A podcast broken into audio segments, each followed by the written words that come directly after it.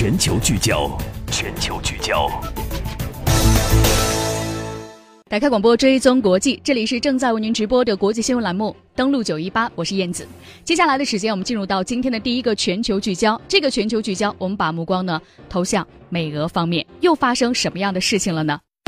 接下来是登录九一八全球聚焦，欢迎继续收听。收听。好的，欢迎继续回来。我们的全球聚焦，首先来关注。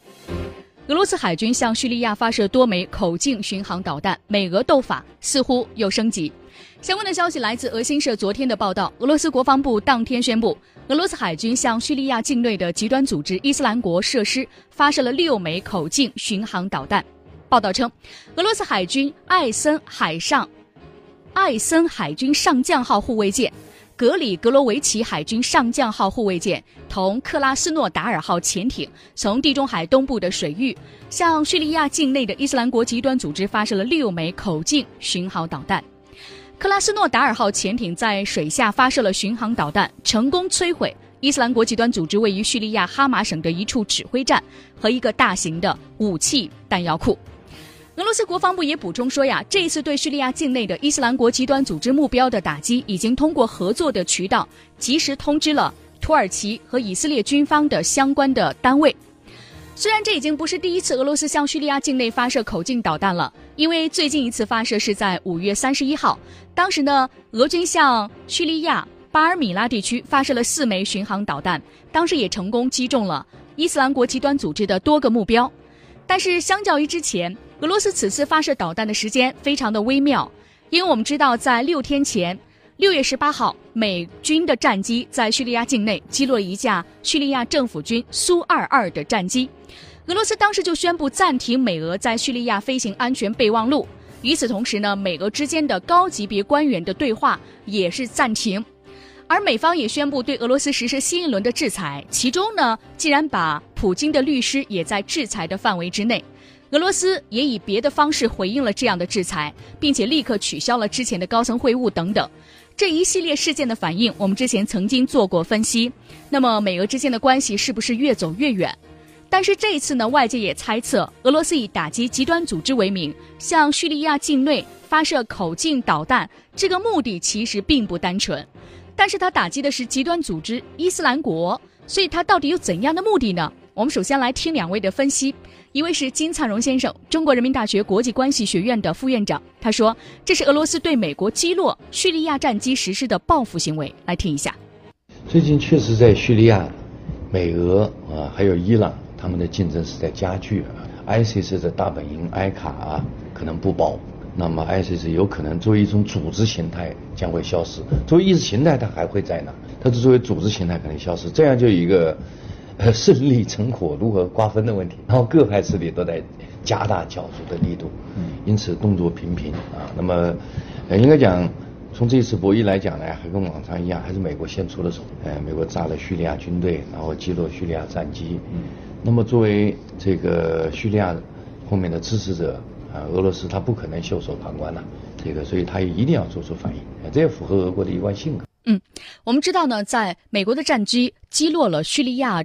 政府军的一架军机之后，当时呢，伊朗是向叙利亚境内的极端组织，然后呢，发射了一枚。导弹，然后目的呢是为了回应伊朗境内的议会大厦发生恐怖袭击事件，对于整个事件进行报复。所以我们看到呢，清华大学国际关系学院的教授吴大辉先生认为，俄罗斯这个举动和伊朗向叙利亚发射导弹的行为有着异曲同工之处。不过呢，俄罗斯还有为盟友在叙利亚的战场争夺更大的利益的含义在里面。他的盟友是谁？如何争夺更多的利益呢？来听一下。呃，我认为他这一次发射导弹跟几天之前伊朗发射六枚中程弹道导弹有异曲同工之效。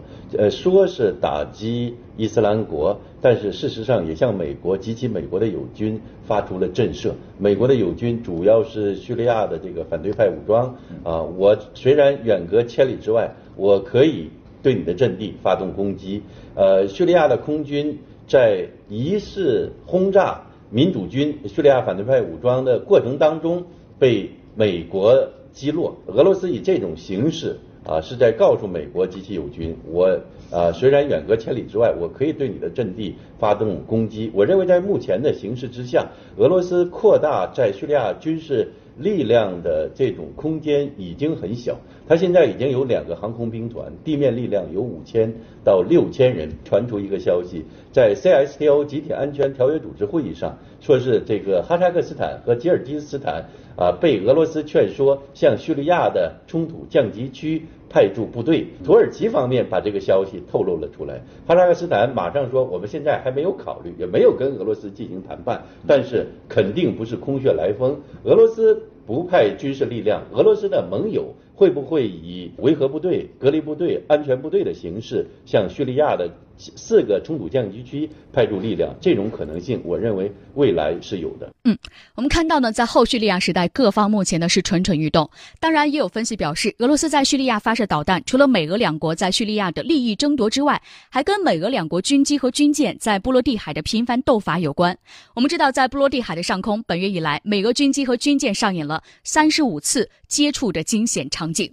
而以美国为首的北约国家还对俄罗斯防长绍伊古的座机实施跟踪。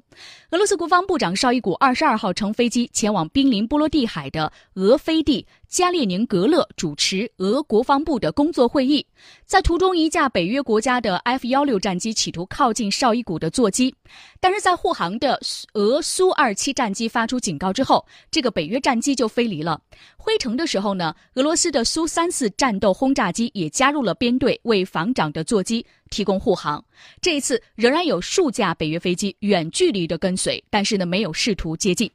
华盛顿邮报表示，俄罗斯和北约飞机经常在欧洲的东北部波罗的海国际空域危险的接近，相互测试的是对方敏感的神经。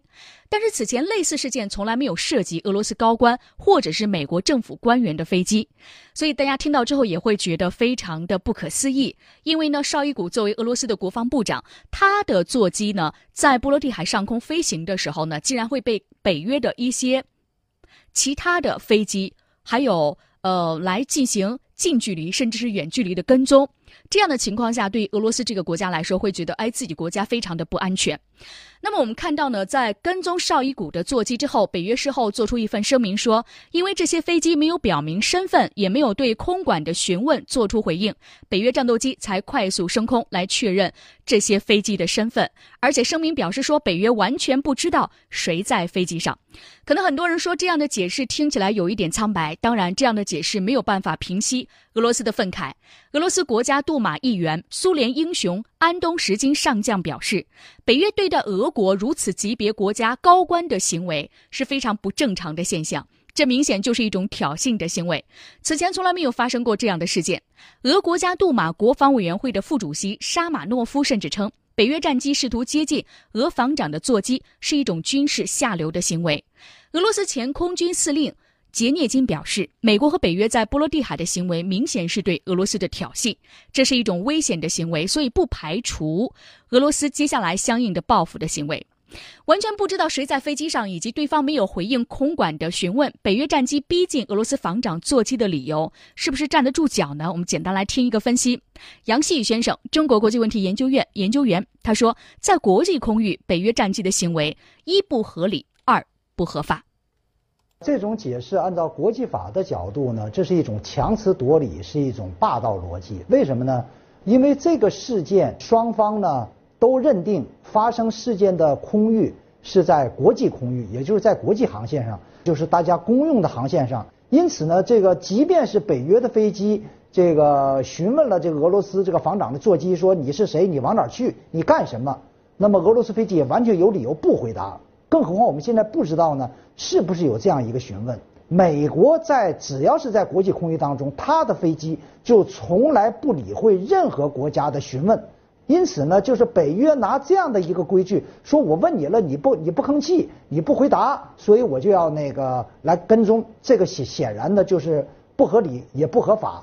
另外呢，就是问出来了之后，我就要派军机去逼近，这更是一种赤裸裸的践踏国际法的行为。因为那毕竟是在国际空域，只要在国际空域，任何国家、任何飞机，无论是军机还是民机，都有权利。自由航行，这个所谓自由航行，恰恰就是美国所鼓吹的东西。如果大家都这么干的话，我想这个国际空运呢就乱了。嗯，我们看到呢，首先说这个行为，不管这个专机上坐的是谁。北约的战机的这种行为是不合理、不合法的，因为在国际空域。但是我们看到呢，中国人民大学国际关系学院副院长金灿荣先生认为，北约战机一定知道飞机上坐的谁。我们来听一下他的分析。嗯，应该说不过去。北约强大的情报收集能力，特别是电子侦听能力，他一定知道这个这是一架专机，而且是重要的军事人物。我觉得还是最近北约和那个。俄罗斯在东欧军事对抗、政治对抗上升的一个结果吧。最近应该讲，北约也加大了在东欧的部署力度，呃，特别是我像我了熟悉的美军也去了一个重装旅啊，F 三十五也跑过去了。好，我们看到刚刚听到几位的分析，对于目前呢，北约方面呢追踪俄罗斯的国防部长的座机在波罗的海的国际空域相关的嘉宾带来的分析和解读，但是由此可以看出，北约的这种挑衅的行为一定会让俄罗斯这个国家非常的愤慨，接下来他一定会有相关的一些。这个对应的一些行为，我们是只需要进行拭目以待。那么，美俄之间在这样的一种情况下，它的两国的元首的会晤是否还能够实现呢？而在欧洲国家，在北约国呃这个北约的成员国内部，有一些国家是不是坚定的选择跟随在美国一方呢？我们进一段广告，广告之后继续来了解。俄罗斯海军向叙利亚发射多枚口径巡航导弹，从美军战机轰炸叙利亚战机，到俄罗斯暂停美俄两国在叙利亚飞行安全备忘录，再到美俄军机在波罗的海频繁交锋，再到俄海军向叙利亚发射导弹，美俄对抗全面升级。G20 峰会在即，两国总统还能够实现首次会晤吗？马克龙在中东反恐战场上投向俄罗斯，中东反恐战场或将重塑格局。登录九一八，九一八，打开广播，追踪国际。这里是正在为您直播的国际新闻栏目《登录九一八》。其实我们刚刚特别介绍到了俄罗斯和北约之间。北约呢，我们看到呢，呃，俄罗斯军事表演秀也是针尖对麦芒。比如说五月二十六号到六月十六号，北约十一个成员国在希腊、保加利亚和罗马尼亚三国境内举行了二零一七高贵跳跃联合军演。紧接着，北约十个国家的五千三百名军人又在靠近俄罗斯西部边境举行了“铁狼二零一七”军演，而俄罗斯则携手白俄罗斯和塞尔维亚，在本月十一号启动了“斯拉夫兄弟二零一七”联合军演。此外，俄罗斯国防部长绍伊古还宣布，目前在俄罗斯西部地区的三十多个满员编制的警营以及连级战术单位都处于战备的状态。从美军战机轰炸叙利亚战机，到俄罗斯暂停美俄两国在叙利亚飞行安全备忘录，再到美俄军机在波罗的海频繁交锋，再到美俄两国相互制裁、取消高级别的会谈，再到俄罗斯海军向叙利亚发射导弹，两国之间你来我往的交锋，如何看待美俄之间在政治、经济、军事对抗全面升级的局面呢？我们首先来听杨希宇先生的观点，他说：美俄对抗。是三个原因，但是他认为最终呢会回归到平稳的状态当中。来听一下，这里面有三个原因。第一呢，就是美俄在叙利亚的矛盾加剧。先是美国空袭了叙利亚的机场，然后又是美国击落了叙利亚的军机。这两件事情其实打在叙利亚身上，实际上是奔着俄罗斯去的。因此，俄罗斯在这个事件之后非常明确的表示，那么从现在起。俄罗斯的军机将在叙利亚上空跟踪监视，甚至有可能驱离北约的飞机。美国就还手在北约上空，也开始跟跟俄罗斯较劲。那么第二个原因呢，与美国政治密切相关。既有一部分强硬势力呢，力主把这个美俄关系进一步推向恶化的深渊。还有一伙政治势力呢，是极力想利用这个所谓通俄门事件呢，要整整垮特朗普政府。因此，在这样两股这个政治的潮流的汇集之下，就推高了美国军方在北约乃至在叙利亚同俄罗斯对抗的这种呃措施。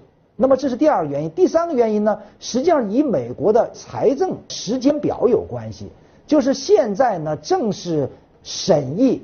美国下一年度开支，包括国防开支的时间，但是你要想加大预算的话，你就要给出理由。你给个理由先，那么他就要制造个理由先。但是由于这三个原因都不是出于双方想发动战争这样一个一个一个思考一个考虑。因此呢，无论双方逼得怎么样的呃近，无论双方用了多大的投入，在一场风波之后呢，这一场博弈这场军事对峙紧张还会回归平静。好，我们看到呢，有关美俄两国领导人的会晤呢，一直呢是被猜测的沸沸扬扬。七月份呢会在德国汉堡举行 G 二零的峰会，那么大家都在猜测 G 二零峰会上特朗普和普京的会晤会不会举行呢？杨希宇先生表示，美俄元首会晤要看之后美俄之间的摩擦是否还会升级，但总体来说会晤的可能性还是非常大的。